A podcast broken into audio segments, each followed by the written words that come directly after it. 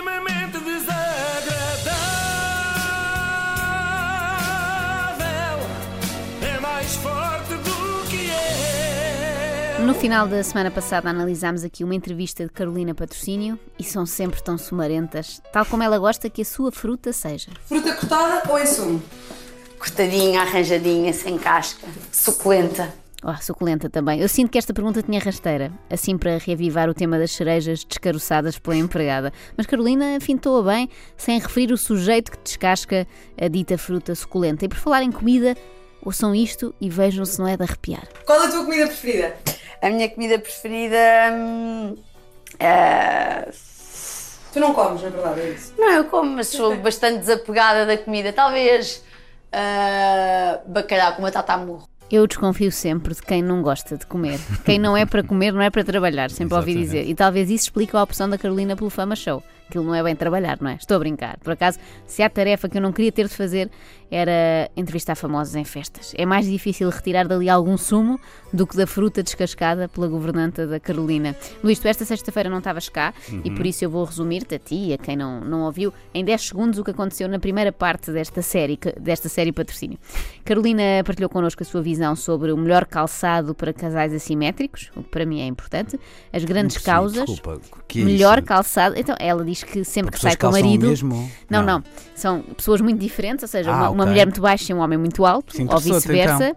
Quer dizer, vice-versa, talvez não resulte o salto alto. Sim, interessou-me bastante, eh, temos essa semelhança. E ela diz que sai sempre de casa com saltos altos quando está com o marido, coisa que eu não faço e que poderá prejudicar o meu casamento.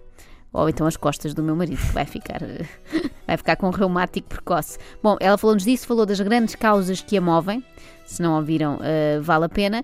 Partilhou um pouco do seu, da sua sabedoria em vários, em vários eh, campos e falou também das melhores alcunhas entre marido e mulher. Ficámos a saber que o marido lhe chama princesa, o que até bate certo, porque os patrocínios são o mais perto que temos de uma família real. Até eles têm mais ar de nobreza do que o Dom Duarte de Bragança.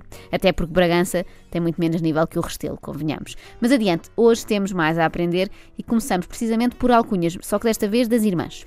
Tens alcunhas para as tuas irmãs? Todas, queres saber? Quer? A Mariana é a única que eu chamo Mana, a Inês Nocas, a Rita Titas, a Mónica Mó e a Vitória Vicky. Finalmente alguém. Quem é que ligou o motosserra? É, isso- é isso que vou explicar já a seguir. Já, já lá vamos, porque isto, entretanto, é uma visita pela casa de Carolina Patrocínio, portanto, ela vai fazendo Ah, tarefas ok. enquanto fala. Mas, mas já lá vamos, é a máquina de café, posso adiantar. Hum. E finalmente surge alguém capaz de fazer frente ao clã Jardim no que toca à nomenclatura. Reparem nesta descrição da família Jardim. Eu sei isto de cor, devo dizer. porque li isto uma vez e nunca mais esqueci. Patuxa, Xandinha, Mituxa, Xenica, Ganixa, Luísa, Carmo, Rosarinho e Sinha. Aqueles dois nomes, Que é que Carmo e? Luísa, é é tipo aqueles exercícios da Rua Sésamo. O que é que não pertence a este conjunto? Estão a destoar bastante. É difícil escolher, mas as minhas favoritas são Patuxa e Canicha, porque uma pessoa fica sempre na dúvida se estão a chamar um cão ou uma senhora, não é? Deve haver aquele suspense de ver quem é que aparece. Mas voltemos à família que hoje interessa, que são os patrocínio. Eu não sei se repararam, lá está, o Luís reparou, e era impossível não reparar naquele ruído de fundo. Ela estava a tentar tirar um café, de facto, e aqui a expressão certa é mesmo tentar. Olha, o, o meu café. O teu café não saiu bem, já te faço um melhor. Ai, que chatice também. Estava a encravar a cápsula. Sabes porquê? Porque é da candonga. É também isto que eu aprecio no nosso jet set. É que são gente como nós. Até podem passar as férias num iate ao largo de Formentera, mas na hora de comprar cápsulas para a máquina, não vão gastar na loja da Nespresso, a não ser que seja um patrocínio. Eu não condeno, só não faço o mesmo porque não, não bebo café. Se eu bebesse, até na loja dos chineses comprava, mesmo que depois fizesse aquilo e saísse chá verde ou assim. Bom, mas tudo isto para vir dar à grande lição que retirei deste testemunho da Carolina Patrocínio. Eu sinto mesmo que ela podia escrever um livro chamado O Segredo, muito melhor que o original, porque ela sabe o segredo para ter casamentos duradouros e felizes. Ouçam bem que isto vale ouro, meus amigos. O segredo para 5 anos felizes de casamento.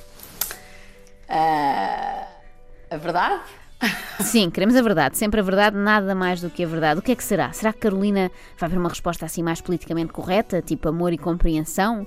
Para uma coisa mais prática, tipo é preciso haver muita comunicação entre o casal? Ou até mais prática ainda, como o Gonçalo descasca romãs, que é o fruto mais difícil de todos e eu adoro? Nada disso, é muito melhor. Eu ia dizer alguma cerimónia entre o casal e a distância também ajuda. Olha, muito bem. Gosto, gosto de ouvir falar.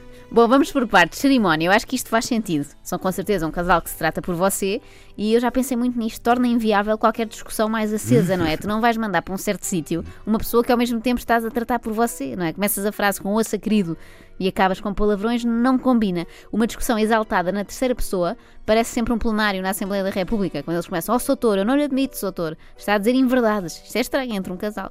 A distância, que até hoje era vista por casais em todo o mundo como o grande entrave às relações, é afinal o grande segredo para a coisa resultar. Óbvio. Isso é verdade. Acabam-se as discussões, não é? Se tu não vires a pessoa durante meses, se calhar até tens uma ligeira saudade, não é? Hum. Esqueces os defeitos. Pensas, ah, ele era incrível há seis meses quando cá estava. Se não falarem sequer ao telefone ou por Skype, ainda melhor. É uma relação perfeita, está sempre tudo bem. Até porque quando uma pessoa se vê, sei lá, mês a mês, não vai estar a perder tempo a falar de assuntos desagradáveis, não é? Por isso já sabem, melhorem o vosso casamento já hoje. Comecem a fazer cerimónia com o cônjuge tratando-o sempre por excelentíssimo senhor ou senhora, cumprimentando-o com um formal passou bem, e se puderem distanciar-se, tanto melhor. Se nenhum dos dois puder emigrar agora, porque não dá jeito, vai cada um para o seu quarto. Pelo menos já ajuda.